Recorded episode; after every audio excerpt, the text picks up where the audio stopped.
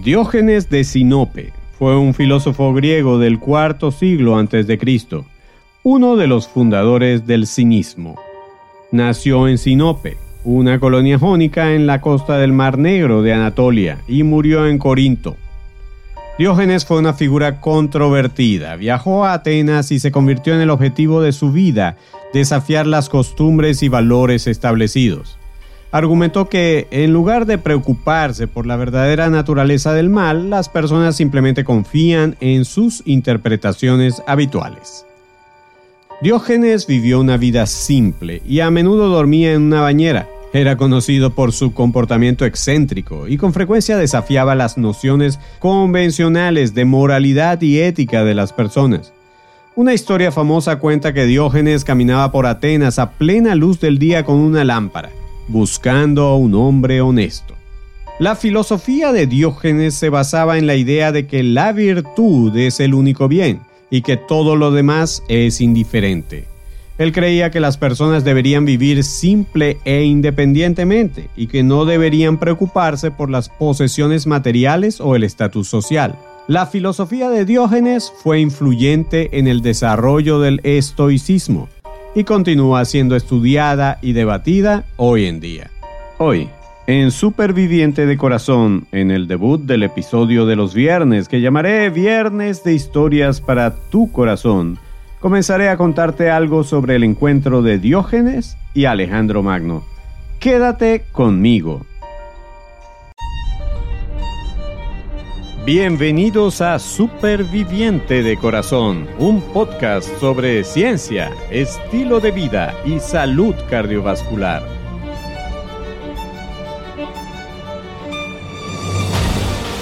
Soy tu anfitrión, Enio Sánchez Brososki, fisioterapeuta cardiovascular y escritor. Hablemos sobre la salud de tu corazón.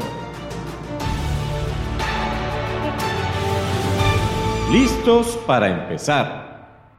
Este podcast contiene información sobre temas relacionados con la salud y la enfermedad, pero no pretende en ninguna manera sustituir el consejo de tu médico tratante o de algún otro profesional de la salud. Hola, ¿cómo estás? Bienvenido, bienvenida al episodio número 12 de tu podcast de salud cardiovascular, Superviviente de Corazón. Estoy muy contento de que este podcast esté llegando a tus oídos, a tu mente y lo más importante, a tu corazón. Como te comenté en el inicio, hoy es el primer viernes de historias para tu corazón. Y te voy a hablar sobre Diógenes y su encuentro con Alejandro Magno. Podrás recordar que Alejandro Magno fue uno de los hombres más poderosos del mundo en su época había conquistado gran parte del mundo conocido y era venerado por muchos como un gran líder. Un día Alejandro Magno estaba visitando Corinto cuando oyó hablar de Diógenes. Tenía curiosidad por conocer a este hombre que era tan diferente de cualquiera que hubiera conocido antes. Fue al mercado a donde a menudo se veía a Diógenes y lo encontró sentado en un barril. Alejandro se acercó a Diógenes y le dijo, Yo soy Alejandro Magno Diógenes lo miró y dijo, Y yo soy Diógenes, el cínico. Alejandro se sorprendió. Había esperado que Diógenes quedara impresionado por él, pero Diógenes parecía ser completamente indiferente a su poder. Alejandro entonces dijo, ¿Hay algo que pueda hacer por ti? Diógenes pensó por un momento y luego dijo, Sí, hazte a un lado, que me estás tapando el sol. Alejandro se divirtió con la respuesta de Diógenes. Se dio cuenta de que Diógenes no estaba interesado en su poder o en su riqueza, simplemente estaba interesado en vivir una vida simple y virtuosa. Alejandro entonces dijo, Si yo no fuera Alejandro Magno, desearía ser Diógenes. Y Diógenes le respondió, Si yo no fuera Diógenes, también desearía ser Diógenes. Este intercambio entre Alejandro y Diógenes es a menudo visto como un símbolo de los diferentes caminos que estos dos hombres eligieron en la vida. Alejandro eligió perseguir el poder y la gloria, mientras que Diógenes eligió perseguir la simplicidad y la virtud. La historia de Alejandro y Diógenes es un recordatorio de que cada quien puede elegir su manera de vivir. Quizás me dirás, yo no puedo elegir mi manera de vivir. De poderlo hacer tendría más dinero, más amigos, más felicidad y definitivamente no estaría enfermo o enferma. Yo no quiero negar tus circunstancias, las tienes, y por montón, igual que yo tengo las mías. Y si haces memoria, te darás cuenta de que tus circunstancias han cambiado a lo largo de tu vida. Eso es normal. Y tu enfermedad actual o tu condición física o metabólica es una circunstancia más a la que tienes que hacer frente el día de hoy. Alejandro Magno enfrentó sus circunstancias y batalló de tal manera que se convirtió en uno de los personajes más famosos de la historia humana después de más de 2.400 años, todavía su nombre es citado muchas veces en muchas maneras. La forma en que Alejandro enfrentó sus circunstancias, en donde había hambre de poder, guerra, traiciones, desconfianza y un continuo estado de alerta, fue estableciendo el objetivo de convertirse en el más grande conquistador y el emperador más poderoso de la historia. Diógenes, de una manera totalmente diferente, decidió crear sus propias circunstancias y eligió una forma de vivir en la que las recompensas que buscaba eran diametralmente opuestas a las de Alejandro Magno. Él decidió optar por la sencillez a tal extremo que terminó prácticamente convertido en un indigente. Pero a pesar de los contrastes, Diógenes también consiguió que los términos cinismo y cínico sean parte cotidiana del lenguaje que tú y yo utilizamos. Por otro lado, y a más de 24 siglos de distancia, tú estás en medio de tus circunstancias y solo tú puedes decidir qué hacer con ellas. Cada estilo de vida que elijas es un camino distinto que tendrá sus propias recompensas y desafíos. Y aquí te propongo algo que creo por dos grandes razones. La razón de la evidencia extraída de la investigación científica, soportada por múltiples estudios, y la de la evidencia observada en mi práctica profesional y en mi experiencia personal. Puedes elegir tu manera de vivir, porque esa no depende de las circunstancias, sino que las trasciende. Puedes ir más allá de una serie de circunstancias Eres más que un diagnóstico médico, por impactante o atemorizante que éste parezca. Y vivir de manera súper puede ser un tanto diferente en tu caso que en el mío, pero hay características basales que son comunes. Si quieres vivir como un o una superviviente, tienes que conocer los valores y los motivos por los que puedas calificarte como tal. Para ayudarte a lograr esto es que te acompañamos desde este podcast, Construyendo una vida súper. En esta sección te conversaré más a fondo lo que significa vivir una vida súper. Hoy te voy a recordar que lo de la vida súper es un acrónimo y te conversaré un poco sobre la S de súper. La S viene de saludable. Un superviviente es una persona saludable. Me dirás, ¿Cómo puedo ser saludable si tengo una enfermedad cardíaca o estoy en camino de tenerla? Te aclaro que el término saludable no implica estar sano, sino todo aquello que sirve para mantener o restablecer la salud.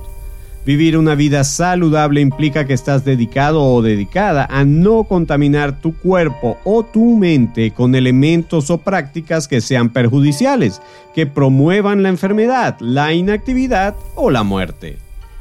Cuando decides ser superviviente, decides vivir saludablemente. Para ello, debes tener conocimiento de las cosas que te perjudican y enferman, sean hábitos, relaciones, emociones, pensamientos o actitudes y corregirlas o sustituirlas por algunas que traigan bienestar a tu vida. De esto también trata este podcast. Te traeremos información que permita que puedas conocer, reconocer y vivir una vida saludable. Quiero que te lleves contigo esta idea. Debido a que soy un o una superviviente, vivo una vida saludable.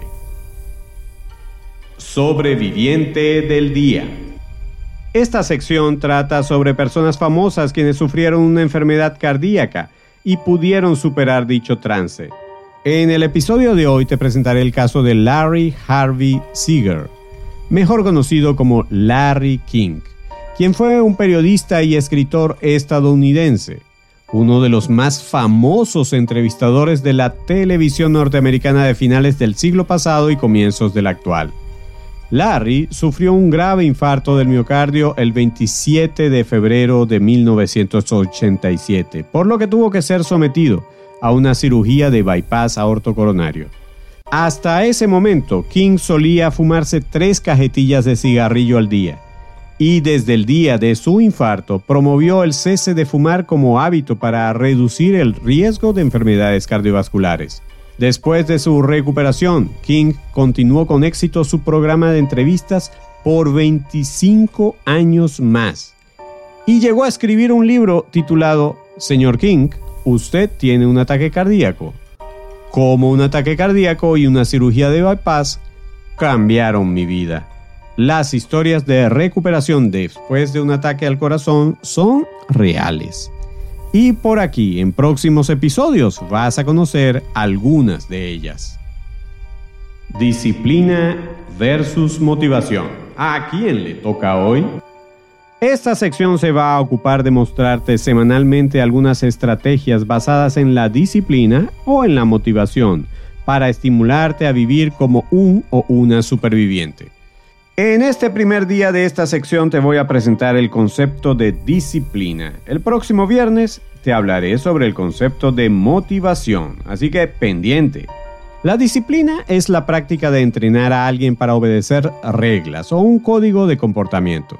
También puede referirse a la capacidad de controlar el propio comportamiento, especialmente en situaciones difíciles. Hay muchos tipos diferentes de disciplina, pero aquí te voy a hacer énfasis en la autodisciplina, que es la capacidad de que controles tus propios pensamientos, emociones y acciones. Estos son algunos de los beneficios que puedes obtener de la autodisciplina. Puede ayudarte a alcanzar tus metas. Cuando eres disciplinado o disciplinada, es más probable que te apegues a tus planes y alcances tus metas puede ayudarte a desarrollar buenos hábitos. Si tienes autodisciplina, es más probable que formes buenos hábitos, como hacer ejercicio regularmente o comer alimentos saludables. Puede ayudarte a controlar tus emociones. Cuando ejerces autodisciplina, es más probable que puedas controlar tus emociones, como la ira o la frustración. Puede ayudarte a ser más productivo o productiva. Con la autodisciplina es más probable que puedas concentrarte en tu trabajo y ser más productivo. Estos son algunos de los desafíos de la disciplina. Puede ser difícil mantenerte disciplinado o disciplinada, especialmente cuando te enfrentas a la tentación o cuando las cosas se ponen realmente difíciles. Puede ser difícil encontrar la motivación para ser disciplinado, especialmente cuando no estás viendo resultados de inmediato. Y también puede ser difícil cambiar tus hábitos. Si tus hábitos son malos, cambiarlos requiere de mucha energía. La semana que viene te hablaré de la motivación. Pendiente. Noticiero del día. Esta última sección de los viernes será para traer a relucir algunas noticias nuevas que tienen que ver con tu salud cardiovascular. La primera noticia de hoy viene de la sección de noticias de la American Heart Association. Metales tóxicos que se encuentran en la vida cotidiana se relacionan con un mayor riesgo cardiovascular. La exposición crónica a bajos niveles de plomo, cadmio y arsénico, metales que se encuentran en la vida diaria, aumenta el riesgo de enfermedad cardiovascular, según un nuevo informe científico. El informe, publicado el lunes 12 de junio como una declaración científica de la American Heart Association, revisa la evidencia que vincula los niveles bajos o moderados de los metales contaminantes con enfermedades cardiovasculares como el accidente cerebrovascular, la enfermedad arterial coronaria y la enfermedad arterial periférica. La declaración apareció en el Journal of the American Heart Association. Los tóxicos ambientales no se han incluido como factores de riesgo tradicionales para la enfermedad cardíaca, pero el creciente campo de la cardiología ambiental identifica la exposición a estos contaminantes como riesgos modificables. La investigación incluida en el informe encontró que los niveles más altos de arsénico en la orina y los niveles sanguíneos de plomo y cadmio se asociaron con un riesgo entre un 15 y un 85% mayor de accidente cerebrovascular y enfermedad cardíaca. La exposición generalmente ocurre involuntariamente en la vida cotidiana. El plomo se puede encontrar en pintura vieja, pipas de agua, productos de tabaco, alimentos contaminados a través de aguas subterráneas y algunos utensilios de cocina, cosméticos, productos electrónicos y emisiones industriales. Los cigarrillos son definitivamente una fuente de plomo y cadmio. El cadmio se encuentra en baterías de níquel-cadmio, pigmentos, plástico, cerámica y cristalería, productos de construcción y fertilizantes producidos industrialmente. La exposición al arsénico es principalmente a través del agua subterránea, lo que afecta al agua potable, el suelo y los alimentos cultivados en suelos contaminados. La declaración sugirió un enfoque multifacético para reducir los riesgos que incluyen pruebas de metales a las personas y medidas de salud pública, como el monitoreo de los niveles ambientales de metales. Los autores también sugirieron reducir la exposición a metales en el tabaco y proteger los sistemas y pozos de agua comunitario. La segunda noticia viene de la página web Cardiovascular News. La ansiedad afecta a una alta proporción de pacientes con un desfibrilador cardioversor implantable. Casi un tercio de los pacientes con un dispositivo implantado para prevenir la muerte súbita sufren de ansiedad en el primer año, mientras que la depresión afecta a uno de cada cinco, según un estudio publicado en la revista EP Europace. Los desfibriladores cardioversores implantables DCI son efectivos para prolongar la vida de los pacientes, pero debemos asegurarnos de que sea una vida de buena calidad dijo la autora del estudio, Hannah Keeg, de la Universidad de Australia del Sur, Adelaida. Las tasas de trastornos del estado de ánimo en personas con un DSI son mucho más altas que en la población general, lo que sugiere que la evaluación psicológica y la terapia deben integrarse en la atención de rutina de estos pacientes. Un desfibrilador cardioversor implantable se recomienda para las personas con alto riesgo de un ritmo cardíaco potencialmente mortal y aquellos que han tenido un paro cardíaco. La ansiedad y la depresión se asocian con una mayor probabilidad de muerte prematura en pacientes con un DSI. Este estudio compiló la mejor evidencia disponible para determinar los niveles de depresión, ansiedad y trastorno de estrés postraumático en pacientes con un DSI. Cuando un DCI detecta un ritmo cardíaco peligrosamente rápido, administra un choque para devolverlo a la normalidad, lo que puede sentirse como recibir un golpe en el pecho. El análisis encontró que los pacientes que tenían shocks tenían cuatro veces más probabilidades de tener ansiedad y casi el doble de probabilidades de tener depresión en comparación con aquellos sin shocks. En un análisis por sexo, las mujeres eran más propensas que los hombres a tener ansiedad después de recibir su DCI. La mala salud psicológica también puede conducir a problemas cardíacos a través del estrés crónico y estilos de vida poco saludables, añadió Kick. Los psicólogos han tenido poca participación en el cuidado de los pacientes cardíacos, pero esto debe cambiar.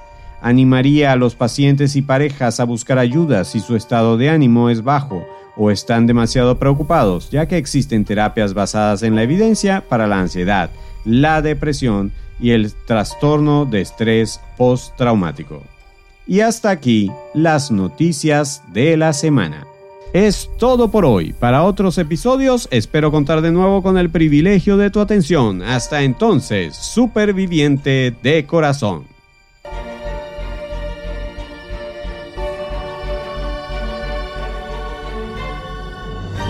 Por hoy llegamos al final.